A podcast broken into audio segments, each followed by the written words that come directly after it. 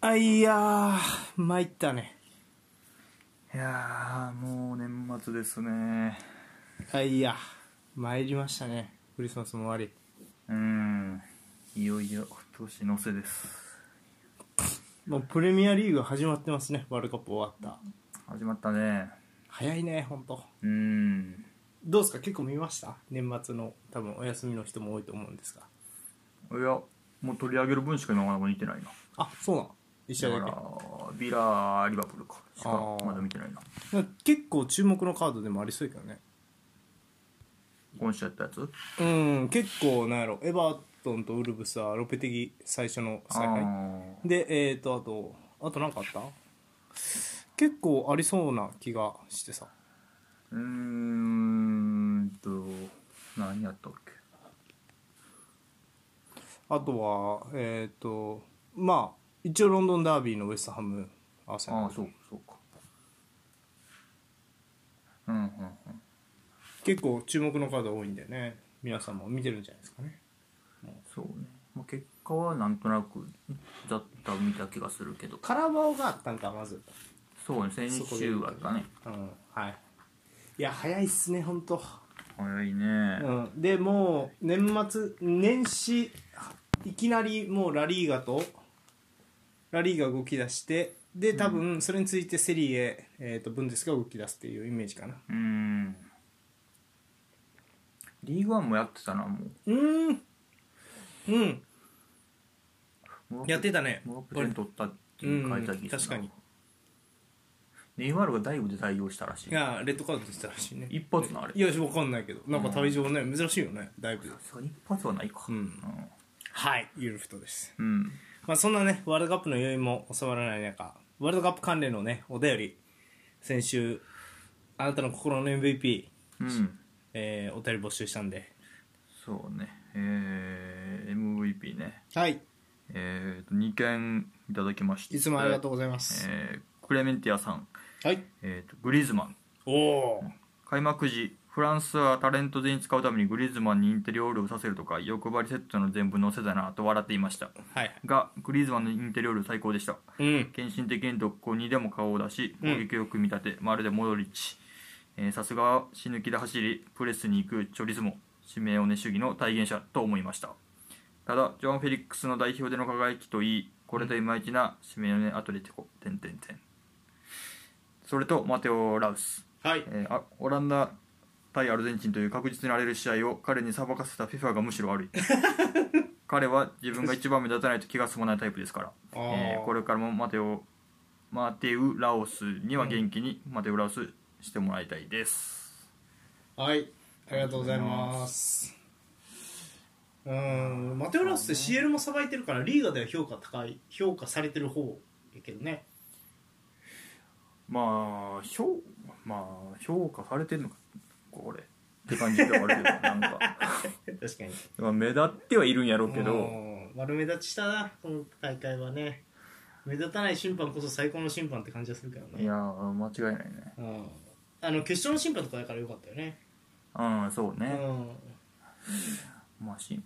まあそうだな目立たんに越したことないよね、審判はねうんでそうねありがとうございます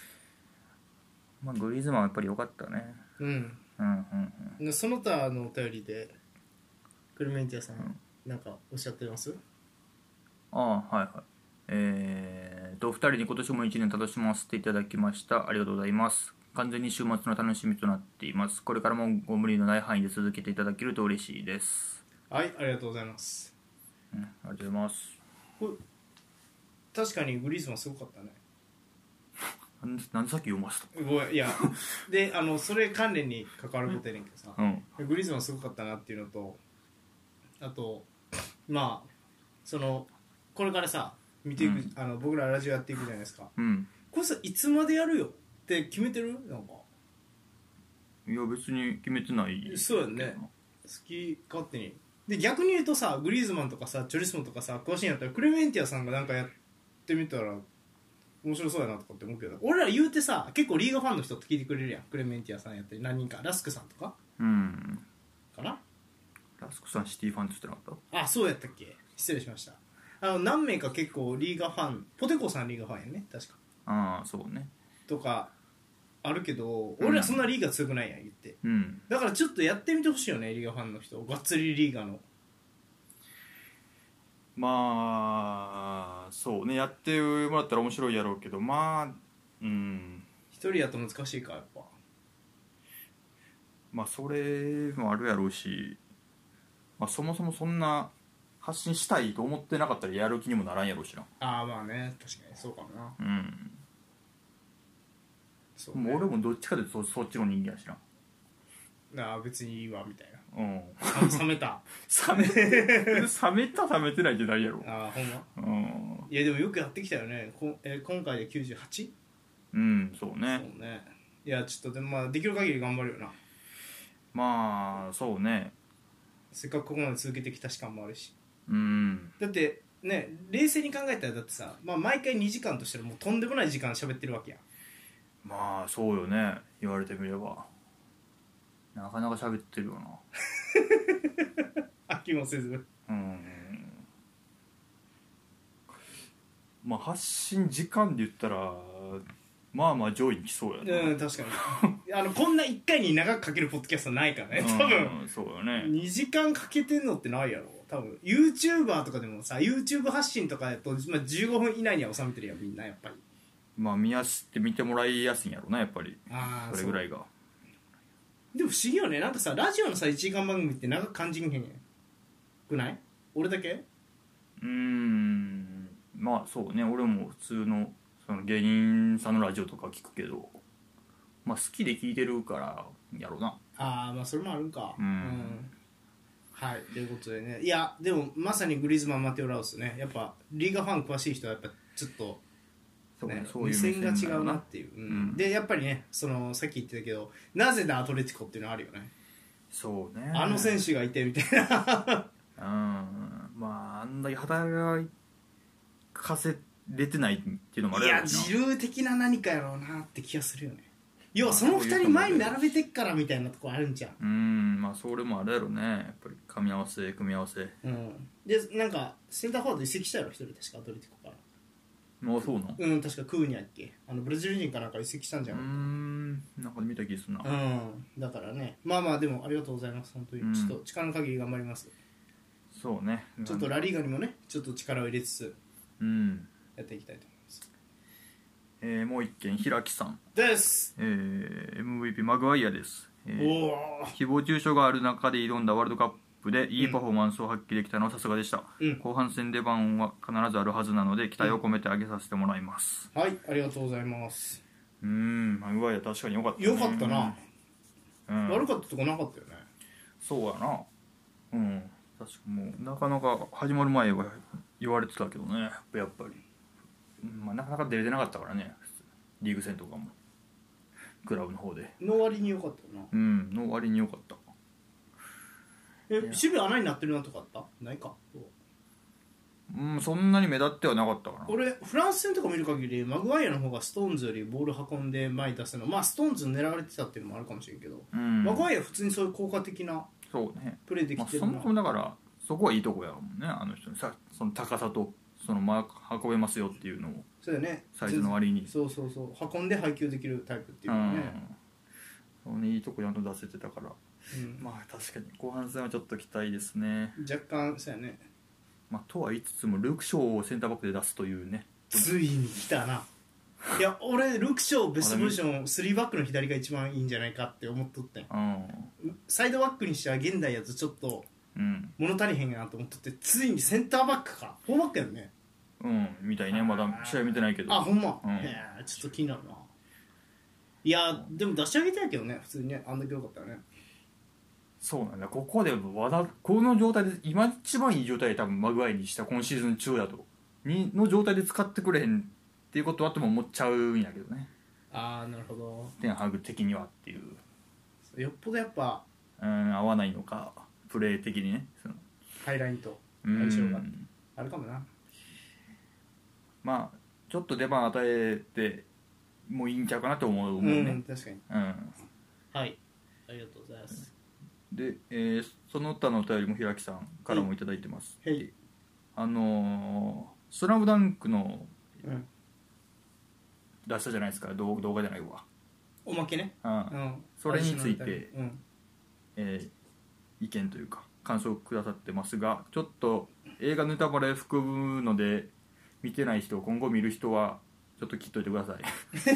あの2分ぐらいねうん2分ぐらい切っといてほしい、はいえーっと「スラムダンクの映画見に行けて、えームービーオブザウィークエンドをようやく聞くことができましたあざっすえー公開後 PV である程度情報出ているので言っちゃうとうん山王線を映像で見れるどころか宮城の過去など原作にはないところも含めリメイクされてて感激でしたはい正直これ5人分やってほしいと思っちゃいました、おうえー、無料ダビークエンド次回に期待ですはいありがとうございあますりがとうございます感想くれたねサッカー以外でもあ映画ねう確かに、ん俺の思いつきでやったやつな どうなんやろうねと思ったけどいやでもどうすかねなんかそうねここでやめるのかどうなのかっていうのは気になるところやねまあだからそれがファーストとつけてる意味が今後続くってことなのかって感じよねうん確かにね1番から5番までやる可能性はあるよなあそんなやられてもっていう気がするけどなまあそうよねそんな毎回三能戦見せられてもなちょっと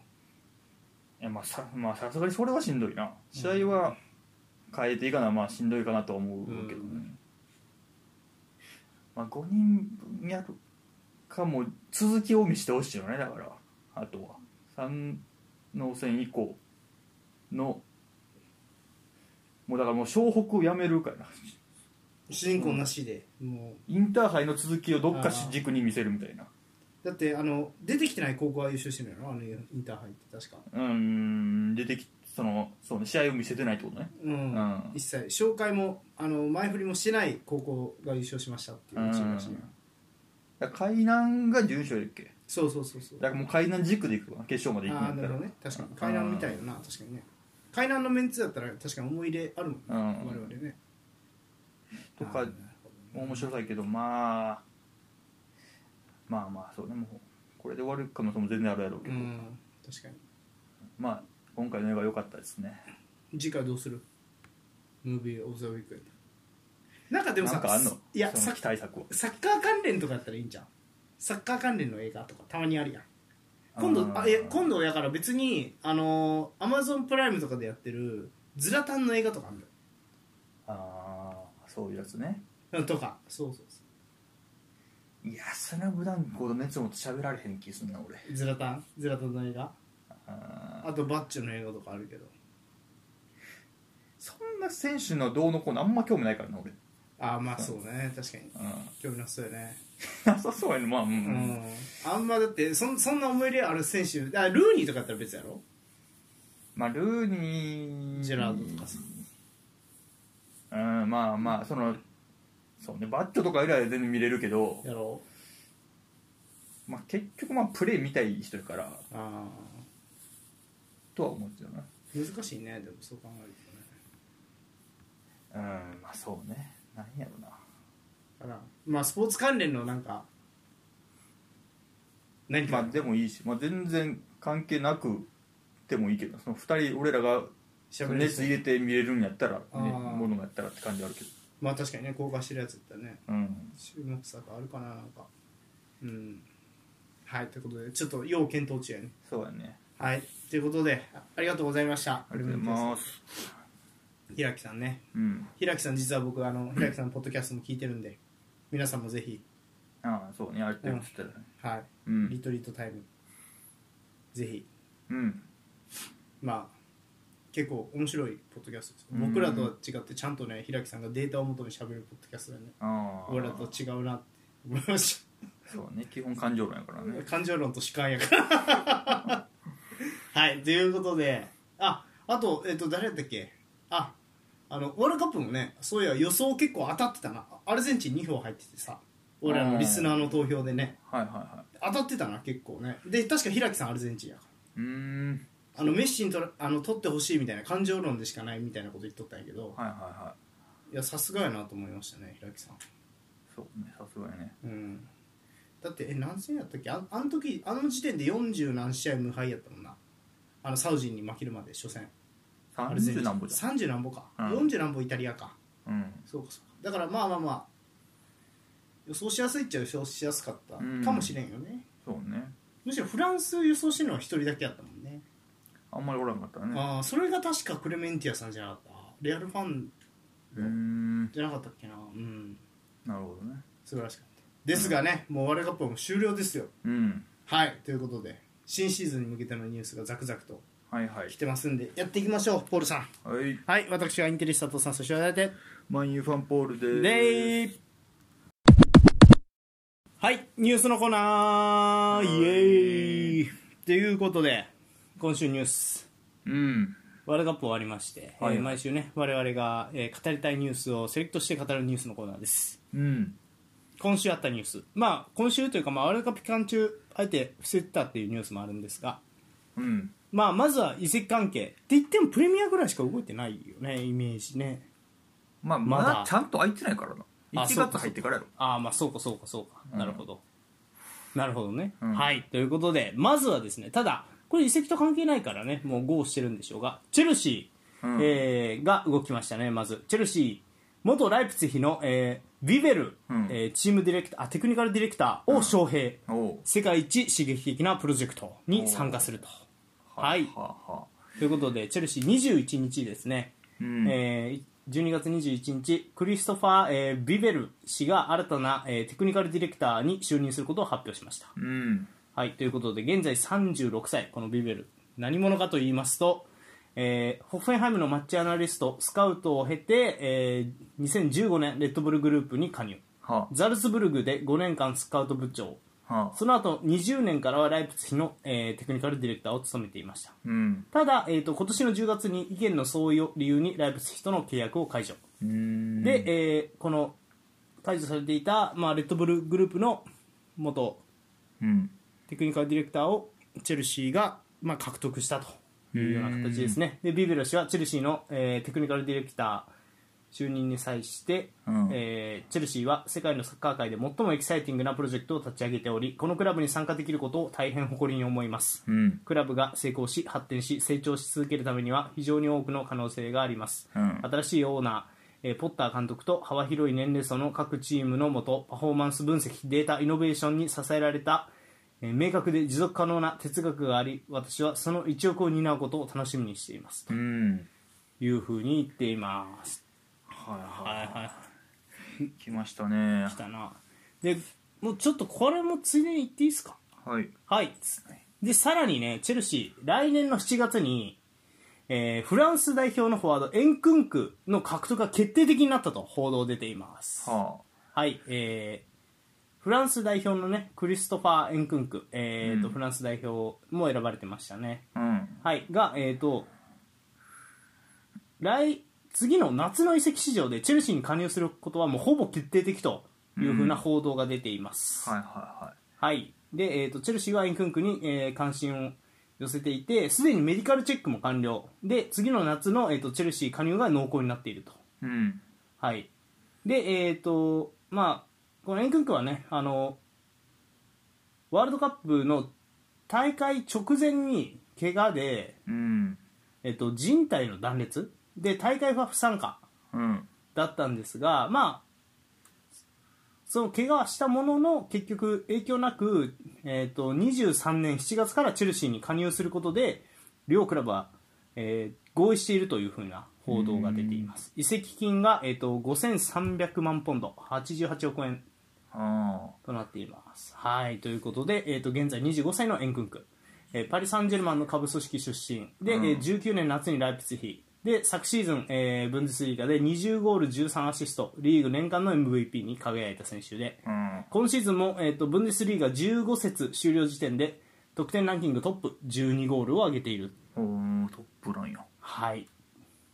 うんうんうんなるほどはい、ということで。まあまあまだ公式発表ないけなどいけどっていう感じやね、うんエンクンクは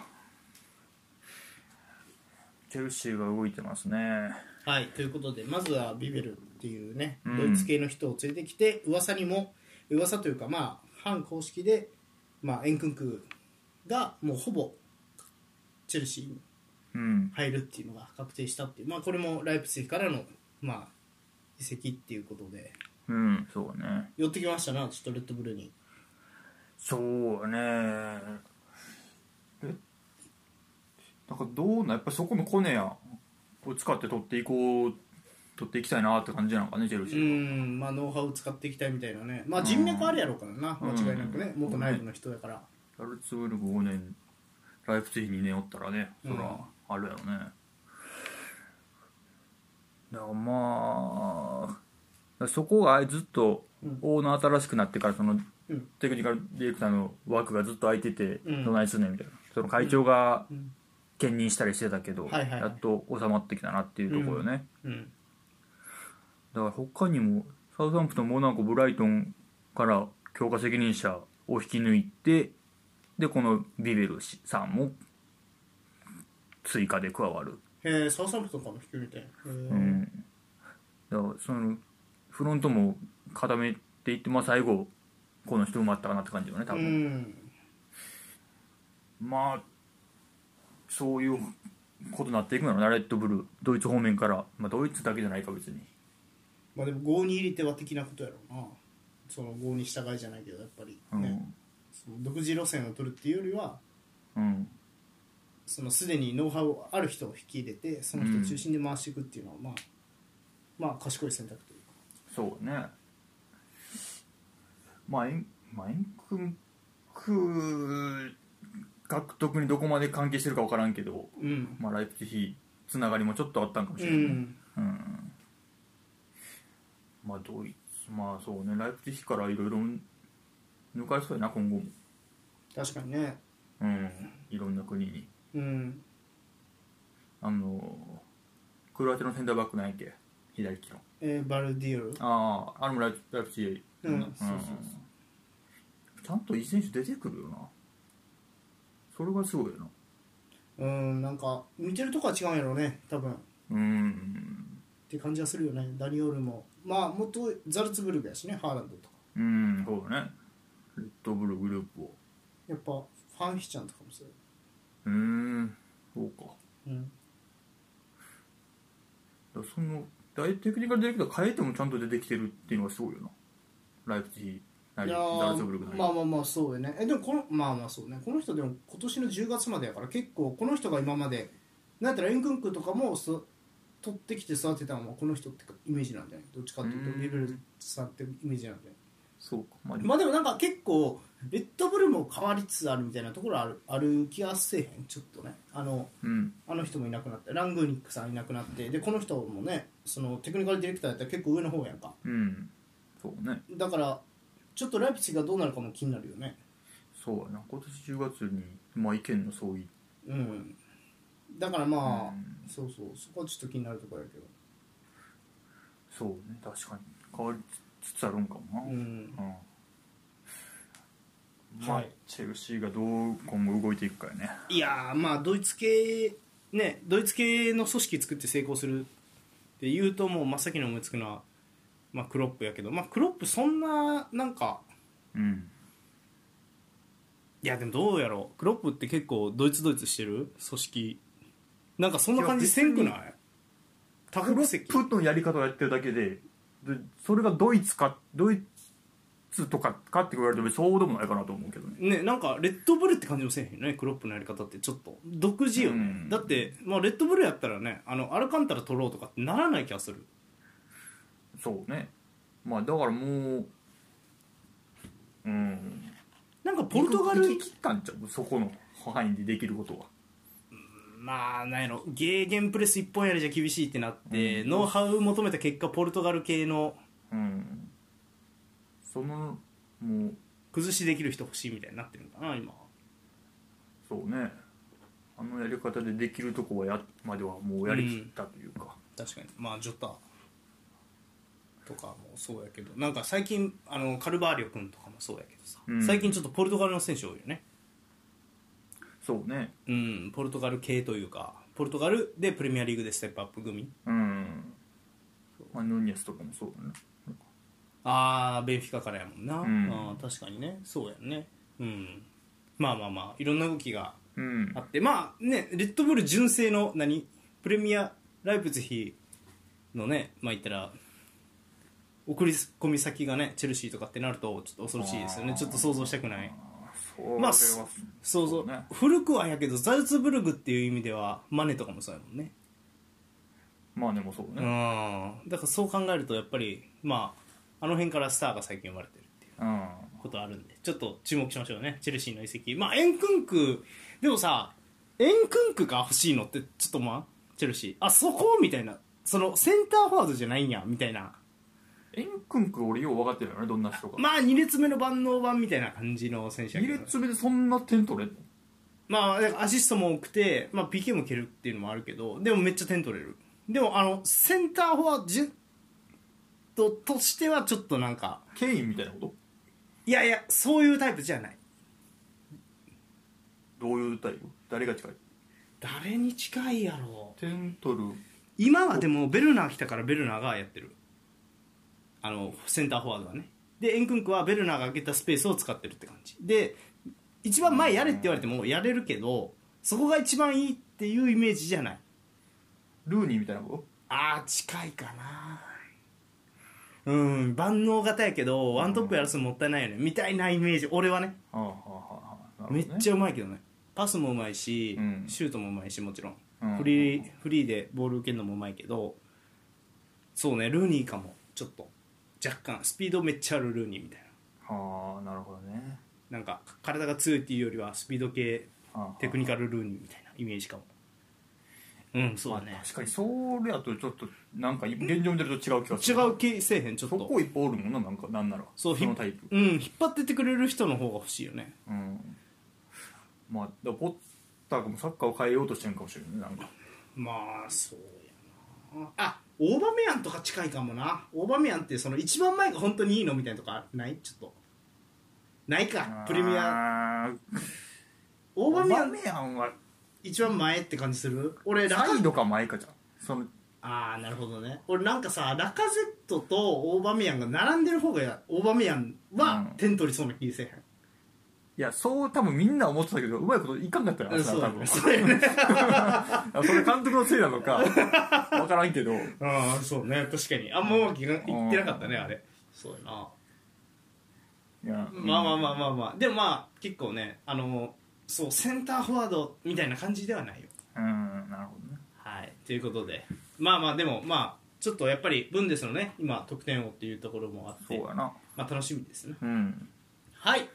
そしてこれ驚きましたねその一方ですよワールドカップで注目を集めた選手のステップアップっていうのはまあこの時期ありがちなことですが、うんワールドカップで注目を集めたまさにオランダ代表のえーガクポはい新天地リバプールに決定、うん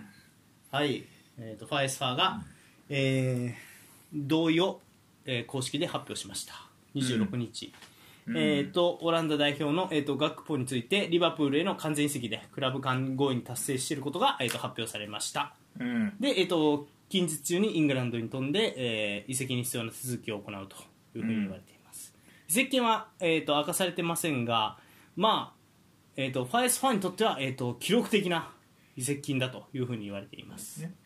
その後リバプールも公式発表したよなああそうかでそうか席金もちゃんと出たと思うあマジなんかやったっけなちょっと待って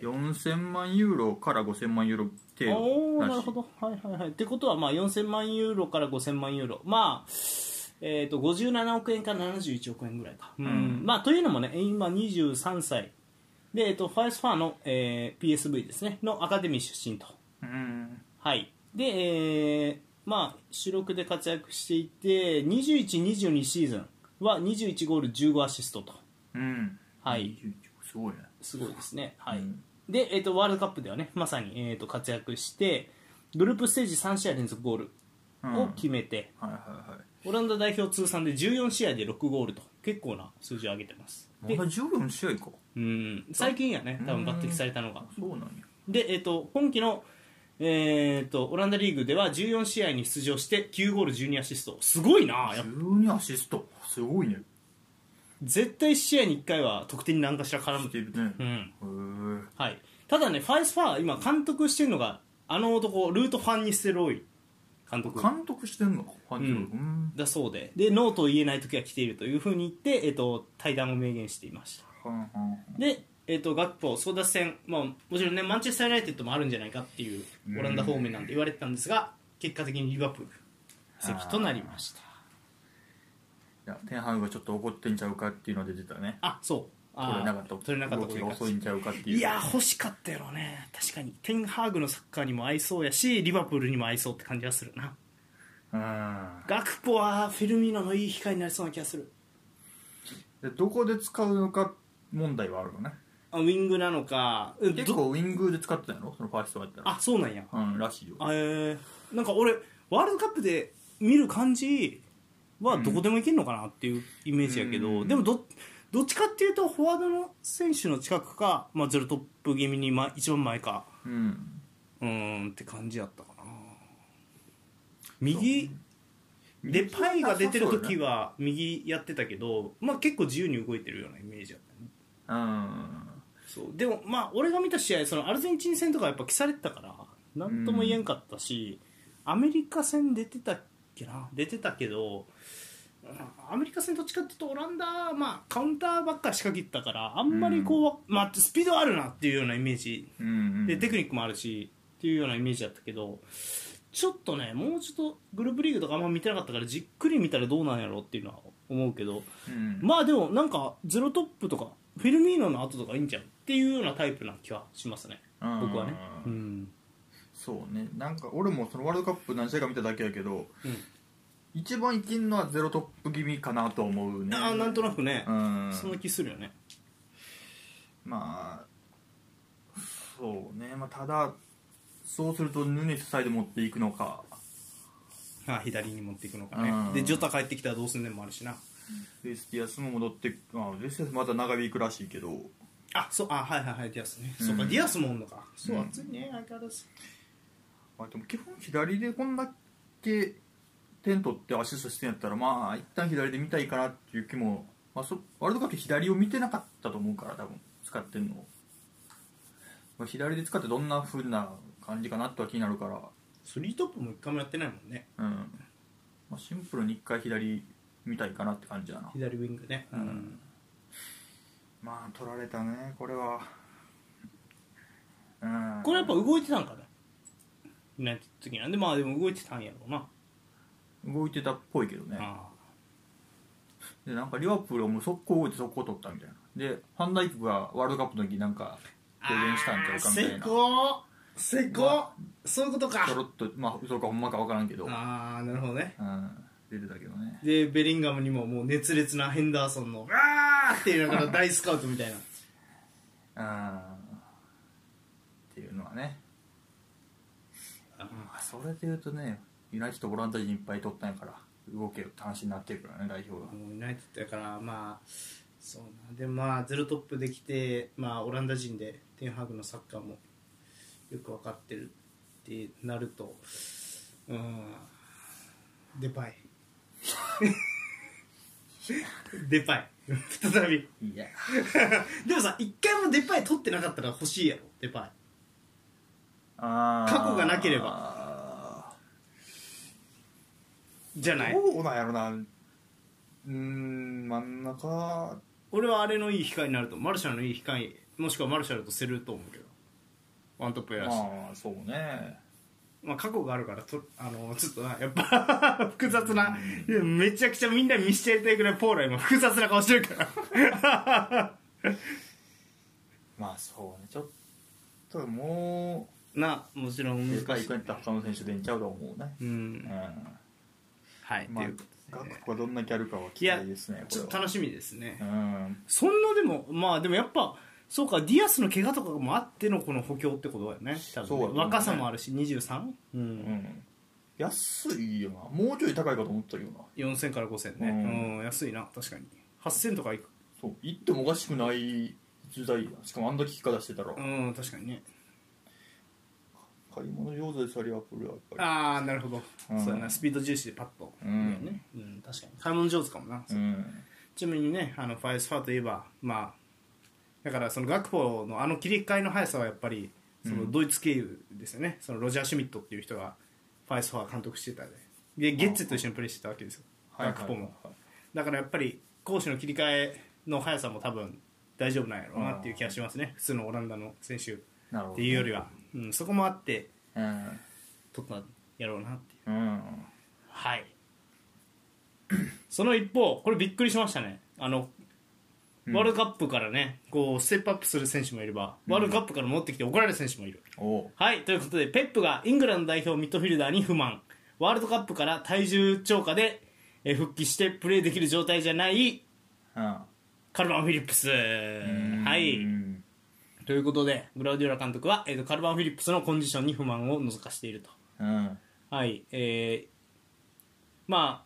あ、ワールドカップもメンバー入りして、まあ、出場はなかったかな、1試合もないか。よね、えーっとあと危ういな一2試合に途中出場か人だけうんそうねあそうなんやはい。えっ、と、9月に肩の手術で長期離脱したものの、ワールドカップ直前に回復して、イングランド代表として2試合に突入出場したカルマン・フィリップスですが、うんまあ、マンチェスターシティへと合流した、その直後に行われたリバプールとのカラバーカップではベンチ外。うんで、その理由につ,、えーついて問われた、えーペップ監督は、怪我をしているわけではない。オーバーフェイトで到着したのだ。なぜかはわからない。トレーニングや、えー試合をこなせる状態で到着したわけではなかったと。うんで、記者からイングランド代表として遠征していたのになぜフィットしていないのかと聞かれると、いやいやいや、その通り だと。だから彼はプレーできない。彼の自分が整ったらプレーするだろうと。うんあの我々は本当に必要としてるからねとコンディションへの不満を難かしました、うんそして最後に失望していると聞かれた、えーペップは、んそれはカルバンとの個人的な会話だと語るに とどめていると。うんはいということであの代表行って太って帰ってきたカルバン・フィリップス確かになちょっとどういう状態なのとは思うよな 確かにううんんよう分からんねほんまにね代表で負けた後に太ったのかのか焼け酒、うんうんかもしれんなまあ、ペップのだからその求めてるコンディションに差があるっていうのもあるかもしれないでもそんな差あるぐらいオーバーウェイトで帰ってくるかっていうのもあるしななんかうんや代表を取ったこと特に厳しいらしいんよ、ペップはうんうんでもなあのカルバン・フィリップスって元リーズじゃないですか、うんリーズってマジキャンプインする前に全データをビエルさんに提出するんやって、うんでそれで同じように太ってたら、うん何パあの体脂肪率が何パー以下じゃないとトレーニング参加させへんはあもっと絞れみたいな厳しいねそうそういうの一応経由してる人やから別にそうねなんなんやろな食食生活生活うんそうなんやろな食うんまあちょっと本人から聞きたいよなこれは出てもらおうか一回何してたんですかって出てもらおう一回じゃあカルカルマンフィリップスに「はいカルマン」みたいな いやほんまなちょっとでもあまりにちょっと出なすぎて忘れてるもんどんなプレイヤーやったかちょっとまあ確かになまあうんそうねカルバン・フィリップスはな難しいよねうん難しいロドリが良すぎてなんかうんかといってインサイドハーフで使うってなるとまあ、そこじゃないよなすうんやし、まあ、ギュンドアンとかもいいじゃないですかうん結局、ああ難しいねカルマン・フィリップスねもう右サイドバックだなこれはうーんでも冗談抜きでやりかねんよね本当にそういうこともね長いボール蹴れるんだからとかって言ってねサイドバックでセンターバックの方がやらさんじゃんああまあなそうねセンターバックはありそうやないやでもなんかうんちょっと残念ですねいや本当に結構お金かかってるよね4200万ポンドだから結構かかってるよなうんいやーまあちょっとね早く見たいですけどね久々にあそうね見たいよね一旦うんどんな感じかはいっていう感じですねうんはいでまあその次最後にちょっとワールドカップ方面に戻りまして まあ軽くねあのーこれ面白かったので取り上げてみましたうんはいまずベンゼマの代理人が荒ぶってますおうはいえー、とワールドカップえーの、えー、と早期敗退に憤慨、えーベンゼマの代理人がなぜだと SNS で荒ぶるそう追放ねはい、うんあ早期追放、はい、ということで、えー、とワールドカップあ、えー、とフランス代表から引退をした、えーベンゼマ、ワールドこれ終わった後に発表したんや終なわった後に発表しましたね、はい、でワールドカップ直前で怪我でチームを離脱したんですが、うんそれをめぐってデジャン監督との関係が悪化したとも報じられていましてうんベンゼマとねそうした中ベンゼマの、えー、と代理人、うんえージャジリ氏が、えー、とツイートしたのがすごく話題になっています、うんはい、ということでジャジリ氏が言うにはベンゼマは3人の専門家と、まあ、怪我について相談したんですが、えー決勝トーナメント以降ならフィットできていた少なくともベンチ入りはできていたという判断、えー診断を受けたとはなぜあんなにも早く彼に去るように求めたのかとあうんはい、ということで、えっと負傷の、えっと程度は軽く決勝トーナメント以降ならプレーできた、ベンゼマはというふうに主張していてうんでその上で診断画像のビデオまで添付されていったそうではでベンゼマは、えっとレアルレアルの試合を欠場する状態で代表に合流したんですがあ、うんはまあ、その際にメディカルチェックを拒否したというような噂もあったあはでそこでデジャン監督メディカルスタッフはベンゼマに対して、えー、と不信感を抱くようになって開幕前に怪我をした際に、えーチーム残留を望むベンゼマの意思に反してクラブに返したっていうような噂も流れています、あうんはい、ということでベンゼマがね揉めているっていうでそその末結果ベンゼマは代表を、まあ、引退ですわなうんまあ引退とこれがどんだけ関係あるんかなっていうのはちょっと思うけど、うん年齢もあるもんねベンゼマねうんシンプ30ルにそっちかなと俺は思ってるけどううんーんまあそうねまあほんまにどこで復帰できるのかがなんか俺は肝かな肝かなっていうか判断基準かなと思ってるけど、うんトーナメント以降ほんまにいつでも出れますよやったんやったら、ん戻してもありやったかなと思うなはいまあ、それがもう決勝に間に合いますとか言ったらいやもうそこで戻してもなっていう気も俺もするから、うんあれやけどトーナメント入った時点で戻せますよやったらありやったんちゃうかなっていう、うーんそ感じやうなそうやな確かにトーナメントでそっからゼロからうんみたいな感じだとまあ確かに返しても不思議はない気はするしまあなんかやっぱさグループリーグでさ調子上がっててその状態でさ、うん決勝トーナメントでベンゼマがスタメンに復帰しますやと、うんフランス代表の戦い方的にうん、またちぐはぐに戻ってしまう可能性もあるやんうん、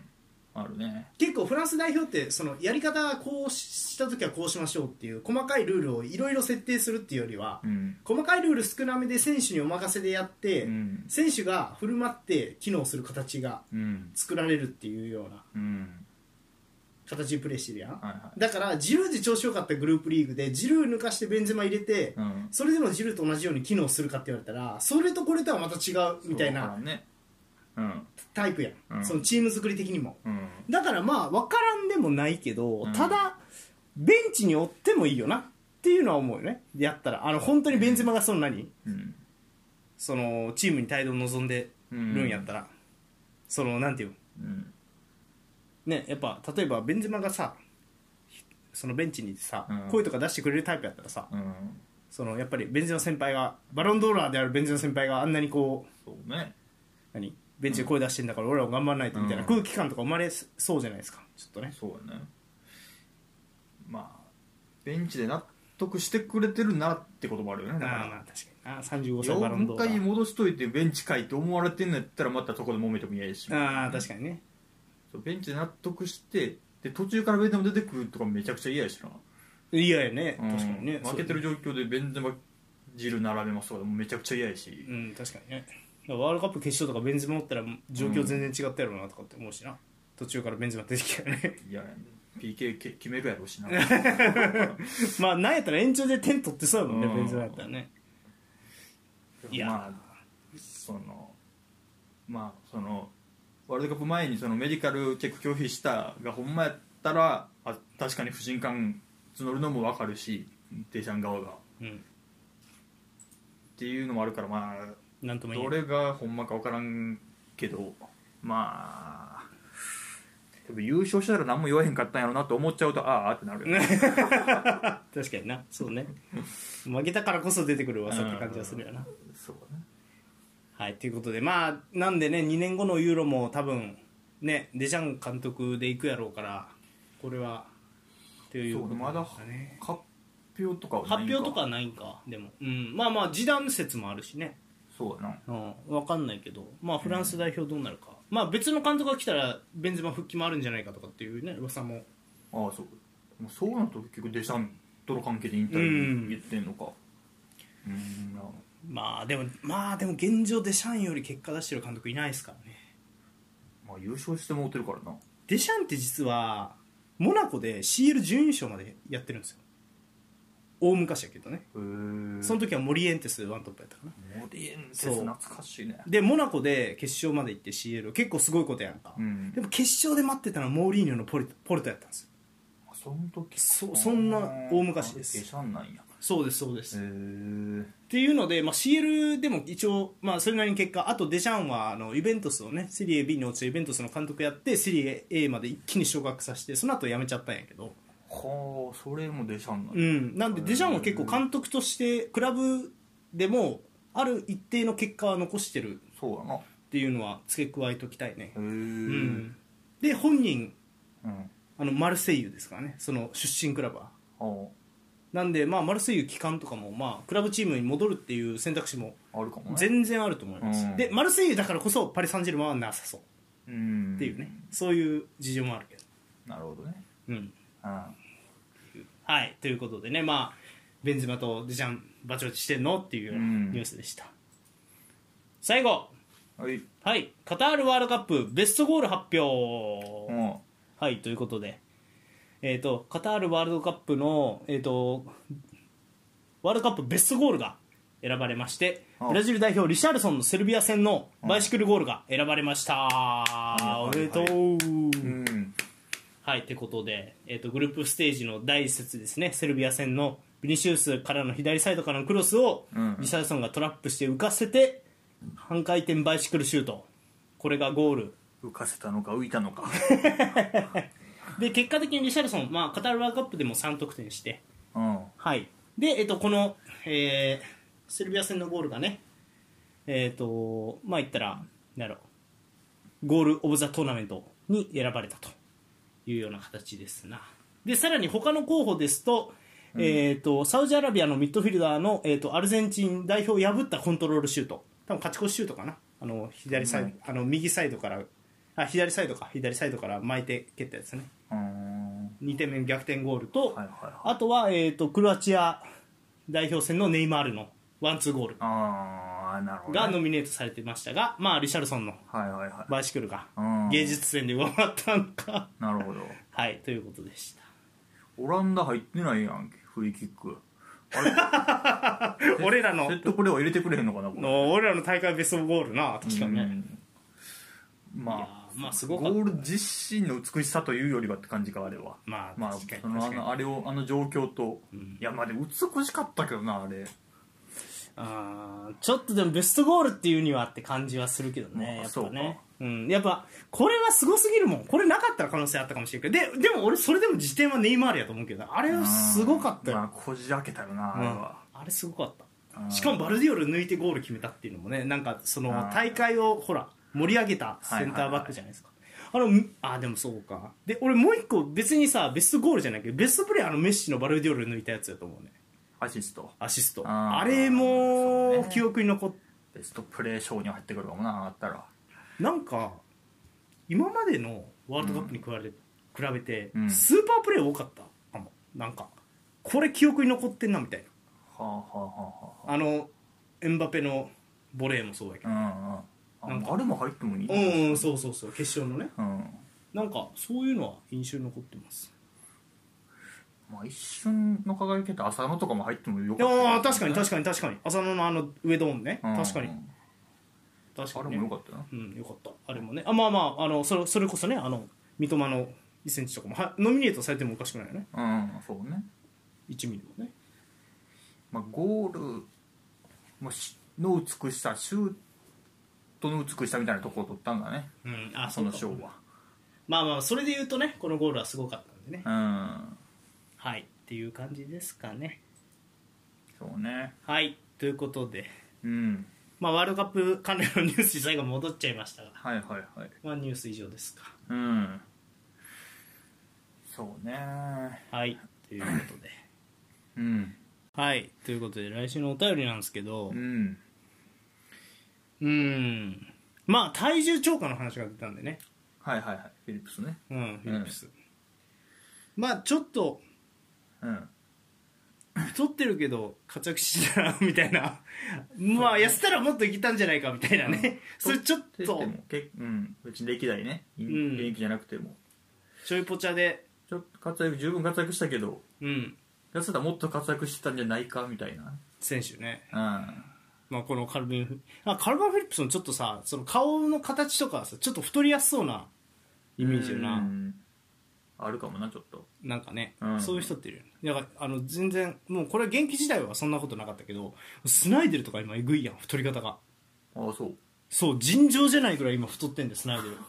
マジでびっくりしたもんこの前見てそうかうん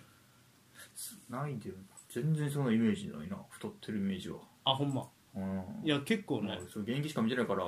ああそそうなるんやろうな多分そうそうそうそそうかうーんそううそうスナイデルはね今まあでも元気というかうんまあ今あースナイデルは確かに結構なんか来てますね太り方なんか変やなえでもうんなんか全身全部でかくなるようね、んなんか首から上なんか置いたみたいな このユニフォームの姿とか特に今うのうーん確かにーんなんかは下っ腹がえぐいねスナイデルこうねまあでもスナイデルは元気時代痩せてたよなうん節制してたよねうんいます誰か太ったけどねまあ、これは引退後太ってたから、まあ、別にそれはいいけど、うんその現そうやね役中からはちょっと太り気味やったけどってことねうんそうね、うんまあ結構何人か思いつくよねやっぱねうーんまあルーニューとかもそうやろうな多分俺はアザールまあアザール太ってあかんなって思ったよなんかまあでもそうな確かにねえで太もってたけど割と活躍してたねがなんか確かいいになあのメッシもそうやったらしいからね太ってた見たよその14年のワールドカップに決勝で負けてからチョコとか食わんくなったらしいけど、そこまで普通にチョコをチョコをかけたポップコーンを普通に食ったりとかしてたらしいからだからサッカー選手としては結構でも太ってた印象はないよなないないいないないないないけどでもさシュッとした印象ないあのそれ以降のメッシ今えー、そうなんかなないあんまあんま分からんなほんまうーんあーまあもう分からんなメッシメッシクラスなんてもう分からん分からんね 確かにそうやな確かにそうねあうんごめん全然関係ないけどちょ最後一個つけさせていいそうやニュースでちょっとねこれはあれないけど悲しいおはお知らせないけどうんあのミハイロビッチが亡くなっはあはあはあたんですよ、うんあのえっ、と白血病かなうんでずっと戦ってらして監督もやってたんやけど、うんちょっとついにこの、ね、ワールドカップ期間中に亡くなってしまって、うんはいでまあ本田圭佑とかもねミランでミランで監督と選手の関係性やったりまあ冨安もねうんもちろんボローニャでまあ冨安をねまあもう一段階あのー新テ新トトロイデンからうんもう一段階こうボローニャ来てステップアップさせたっていうのはうんまあ結構ミハイロビッチの使い方はいはいはいやったりとかしたと思うからうん結構日本サッカー界にもね縁の深いなるほどねまあでもちろんあの誰よりもうんフリーキックフリーキックだけでハットトリックっていう伝説の人ですからういんそうねや残念ですね本当ご冥福をうんお祈りしていやいい監督でしたよ攻撃的なサッカーでねミハイロビッチねミハルビッチはいそんなこともありましたが、うんそうかはい、ミハルビッチもでもあれやなちょっと急にあれやったねたその引退した後はちょっと太り気味やったなっていう印象やったううんん、そうか結構でもうんまあでもなんか体質とかもありそうじゃないこのいやごめんあるやろ話戻るけどこの太りやすい太りにくいってうん大きくあると思うねねうん確かにね、俺全然関係ないけど巨人の選手ってみんな太りやすいなって思う野球選手でいうとなんかみんなさオフになったらさみんな太ってないあの俺のイメージ高橋由伸とかめっちゃ太ってなかったオフ内海とか顔パンパンやん全員みたいなそうまあそうなんかうな、んなんかそういうイメージあるんだよねあーでも巨人の選手を取り上げることが多かっただけじゃんあそうかあそうかもなあんまりロッテの選手が太ったかどうか知らん分からんね確か にまあ里崎とか太ってたっぽいしななんか分からんけど なんでロッテ出すねんお前 まあまあまあはいということでえっ、ー、とお便りのテーマはねあのちょっと太ってたけどあの活躍してた選手痩せたらもっと活躍してたんじゃないかみたいうなね、んマニアックのところ言うと、まあ、昔いた選手ミッコリっていう選手がいてね、うんまあ、知らんと思うけどミッコリはすごかったよ日光にミッコリっていうねイタリアの、えー、とユベントスでねデルピエロの後継者って言われた時期もあったような選手なんやけど結構太り気味じゃない、ああそうねうんやっぱ体質もありそうよねでもまあ太ってるとどう取るかも確かにむずいよなむずいね確かにねルーニーとかをどう取るかっていうねそういうこと、まあ、あれは太ってるけどなんかアグエロとかも太ってるって言われて太ってるようにも見えんでもないなみたいなああー確かにうん確かにねそうね厚みがあるとも言うけどみたいなね、うん確かにそうだねであの怪我の多さやと太ってるってなってくるな確かにはいということでうん皆さんお便りお待ちしますお願いしますお願いします以上ですかはいはい以上前半戦終了